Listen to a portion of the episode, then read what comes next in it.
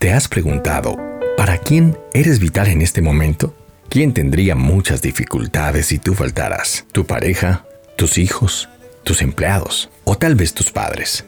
¿Te has dado cuenta que a través de tu existencia ocurren muchos milagros para otras personas? Cosas sencillas y simples, como ser confortados con un abrazo, cosas esenciales como comer o vestir, o cosas más profundas como encontrar el sentido de la vida. Tú eres una respuesta del cielo para muchos.